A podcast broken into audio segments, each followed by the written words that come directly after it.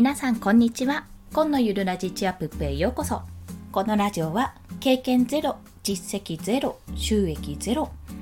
2児のママが長時間労働の夫を雇うためゼロから始める収益化ノウハウやライフハックをお届けします。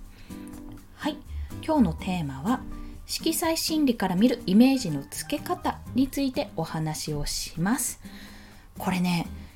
今日の12時あの4月20日火曜日12時にライブ配信したんですよ。ライブ配信したんですけど保存できなかったんですよね。なんかもう1時間ぐらいいや1時間じゃないか。30分ぐらい経っても保存できず結局あの収録したものを上げたら朝のあの放送から次その収録したものが上がったのであ消えたんだなって思い今回撮り直しております。はい、まあ、今日はですねほぼこれは色の持つイメージというものをご説明して、まあ、そこから自分がどんなイメージにしたいかどんなイメージにするためにはどんな色がいいかっていうところあとは最近自分が好む色から見る、まあ、心理状況ですね。心理の、まあ、心境ですね、まあ、そちらについてお話をしたいと思います。でこの色の持つイメージが10色分あるので結構長いんですよ。あのサイトを見ながら読み合わせてるんですけどもちょっとね頑張ってさっくりいこうと思います。はいお付き合いください。というところで早速ですが色の持つイメージ10色分ですね。そちらについてお話をします。まず最初に赤ですね。赤が与える心理効果というところ、まあ、こちらえっと、詳しくは参考 URL を見ていただければと思うんですけどもこちらはですねちょっとすごくさっくりと3つのポイントでそれぞれの色をお話しします。まあ、期待できる作用ですね。イメージから期待できる作用というところで、赤はまず元気ややる気を起こさせるというところ。2つ目に、まあ、目立ってリーダーシップを感じさせるというところ。3つ目は興奮状態にするというところですね。まあ、赤、暖色、暖かい色と書いて暖色と言われるように、まあ、この熱を持ったあの暖かいイメージもあるんですけども、やはりこう目立つ、要は危険な時とかに止まれの標識も赤で表されていますよね。まあ、そういった形で目立つ標識とかにも使われますし、消防車もね、やっぱりあそこは赤でね、目立つようになっていますし、あと、まあ、元気ややる気を起こさせるというところでは、このリーダーシップですね、俺についてこいっていうような形で持っていくパターンが多いですね。で、次に、橙、オレンジですね、が与える心理効果。こちらは、明るく陽気な気分にするというところ。あと、親しみやすいイメージを与える。コミュニケーション力を高めるという印象があります。まあ、この赤か赤よりも少し黄色が混ざった分温和なねちょっと柔らかくなってるっていう印象ですね。でこちらね他にも食欲増進の効果がありまして、まあ、オレンジビタミンカラーというところで、まあ、元気にもなるし、まみかんの色美味しいみかんの色というところでこう期待できる作用の中に食欲増進があるのかなと考えております。そして3つ目。黄色が与える心理効果。こちらは注目を集める。と明るく若々しいイメージを与える。と知識欲を刺激する。というところですね。こちらも、まあ、オレンジに近いところがあるんですがオレンジよりもやっぱりこうパッと目を引く。黄色もよくね標識で使われますのでパッと目を引くという意味では、まあ、注目を集めるというところがあります。またどちらかというとオレンジよりは若々しい若いイメージがねこちらにはついてくるといった印象ですね。また知識欲を刺激するというところで、まあ、確かにお金の本、まあ、お金ってイコール金だから黄色なのかなっていうイメージだったんですがお金の本でね結構黄色って使われたりしてるなという印象でございました。次、えー、4あ4って ごめんなさい。普通に 4, 4色目なんですけど緑が与える心理効果ですね。こちらはリラックスさせる。とストレスを軽減して心を穏やかにする。落ち着いたイメージを与える。というところ。緑は、まあ、一般的なイメージのワードのキーワードの中にも自然とか落ち着きっていう言葉が出ているようにやっぱり自然の色葉っぱと葉っぱや木のねそういった色に近いというか色なので自然の中で得られる効果がやっぱり与えられると言われていますね。なのでまあ、この穏やかなイメージこう落ち着くようなリラックスするようなというところで緑を使われると良いかと思います。そして次が青ですね。が与える心理効果。こちらは集中力を高める。と信頼感を高める。と冷静沈着なイメージを与える。というところ。こちらはすごいよくわかりやすいようにあのメンタリスト DAIGO さんの自分を操る超集中力っていう本にも載っていたんですが机の上に、まあ、机の上は片付けろって話で 机の上にペン立てとかねあのそういったものに置く置かなきゃいけないものはブルーの小物青色の小物を置いとくと良いっていうお話があったんですよ、まあ、それはこの集中力を高める効果があるというところからでき出ているんですね、まあ、そんな形でなんか集中力を高めたい時は青色の小物を置くと良いというところですね。またクールこう冷静沈着。あの寒い色と書いて寒色というふうに言われるように、まあ、なんか冷たいとか水とかね氷のイメージが強いんだと思います。またあの食欲を抑える効果。青色の食べ物で食欲を抑えようって青色カレーとかねあったりしましたよね一時期ね、まあ、そういった形でね食欲を抑える効果もあります。はい。次が紫が与える心理効果。こちらは、えーと、興奮を鎮める。と大人っぽさや個性を感じさせる。というのと特別な存在感を演出するというところ。紫ってとても不思議な色で高級あの十二人の時代ですね。平安時代かな。にやっぱり紫ってものすごく位の高い色だったんですよ。確か。なんかそこから高級感があるっていう印象があるのかなと思うんですけども。でもあの一般的なイメージの中では不安とか嫉妬とか孤独とかそういった暗いイメージもついてる部分があるんですよ、まあ、これは使い方によるんだろうなと。ただまあ一般的というかやっぱりこの高級感あふれるっていうイメージですね。そっちの方が強いかと思われます。で次がピンクが与える心理効果。こちらは気持ちを和ませてリラックスさせる。恋愛感情を意識させる。優しい気持ちにして穏やかにさせるというイメージ。やっぱりね女性らしいっていうところがまあジェンダーのね視点から言うと女性イコールピンクで女イコールピンクみたいなところは、まあ、いかがなものかと思われてしまうかもしれないんですが、まあ、やはりまだちょっとそういった印象は強いのかなと、まあ、可愛らしいとかあと幸せ恋愛愛ハートイコールピンクみたいなところはねなかなかやっぱり印象的なものかと思います。はい。そして次。白が与える心理効果ですね。こちらは緊張感を高める。すっきりとしたイメージや生活感を漂わせる。あとは重厚感がなく軽い感じにする。これはね黒の時に重厚感があるってお話になるんですけど白ってまっさらなので本当にまっさらなのでこう神聖なあの神に聖なるの神聖なイメージそういったこの清廉潔白何者何者にも汚れてないっていうような怪我されてないっていうところ、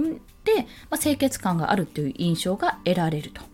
またその白の色自体が軽さを感じるって言われてるんですね。白は軽い黒は重いというような。そういった形で軽さ軽いイメージもあります。はい。で次グレーですね。グレーは、えー、気持ちを落ち着かせる大人っぽい落ち着きを感じさせると不安感を抱かせるというところ。落ち着きもあるけどやっぱグレーってちょっともやっとするところもあるので使い方にもよるんですが不安を抱かせる部分もある。まあ、落ち着きすぎて逆にそわそわ、うん、なんか不安っていうどんよりしたイメージもあるってことですね。曇り空のイメージですかね、こちらは。はい。で、次、最後ですね。黒が与える心理効果。こちらは気持ちを引き締める。とモダンでスマートな印象を与える。あとは不安感や威圧感を与えるというところ。黒もすごくこう極端でやっぱ礼服とかに使われるように気持ちを引き締めるピッとしたような感じももちろんあるんですけどもやっぱ黒って重い色先ほど言ったように白は軽く黒は重く色のそういう黒に近い色の方が重みを感じるというのがあの錯覚というか目の視覚情報からして得られるんですけどもまあそういったところでこう不安感とか威圧感とかこの闇っていうイメージもねやっぱ黒はあるのでそういった方向に持っていかれるそういうイメージもつきやすいし、まあ、逆に気が引き締まるようなこう優しいイメージというよりはこうピッとしたねシャープなイメージですね。そういったものを持たせる。そう感じられております、まあ、以上10色。ご説明させていただいたんですけども、まあ、この色によって要は何が言いたいかというとご自身がこれからブログやサイトを持ったり、まあ、もしくは何か本とかね発信をするあとはアイコンを作る、まあ、何かしらそういった発信する時の自分のイメージというものを持つ時に、ま、発信内容において、まどういう色で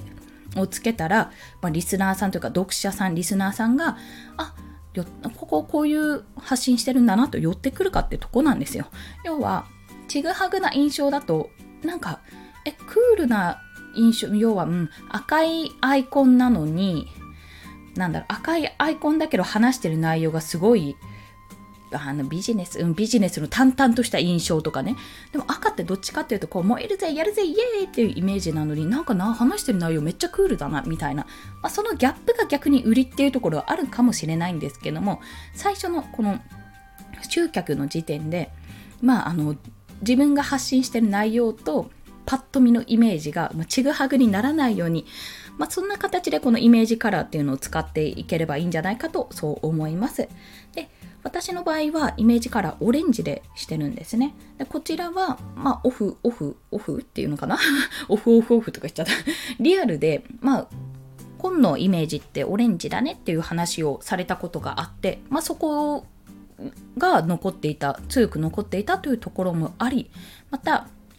このイメージカラーのところを見ていた時に、まあ、ごめんなさい、カラーのイメージですね。色のイメージのところを見ていた時に、まあ、親しみやすくて元気がある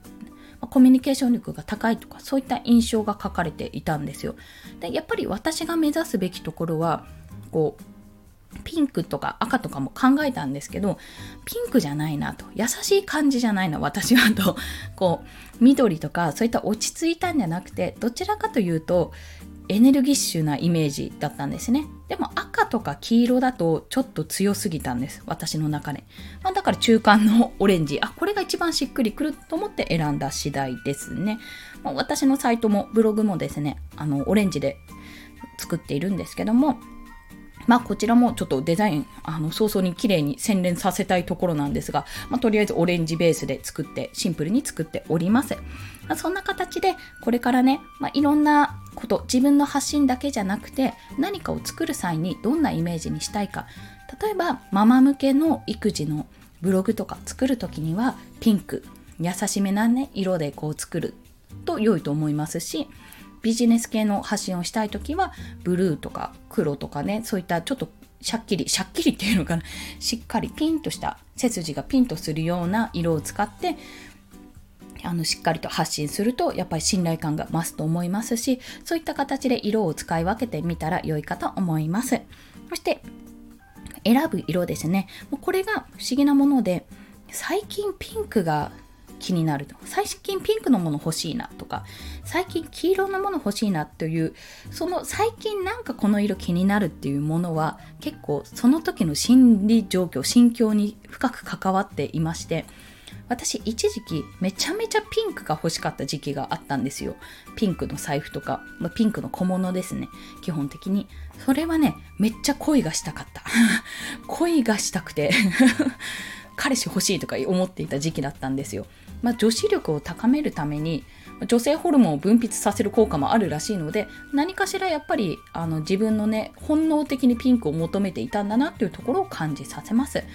また赤ですね。赤も欲しい時があってそれはやっぱり何かやりたい。なんかこう結果を出したいとかちょっとそういう強い気持ちがあった時に赤を求めていたので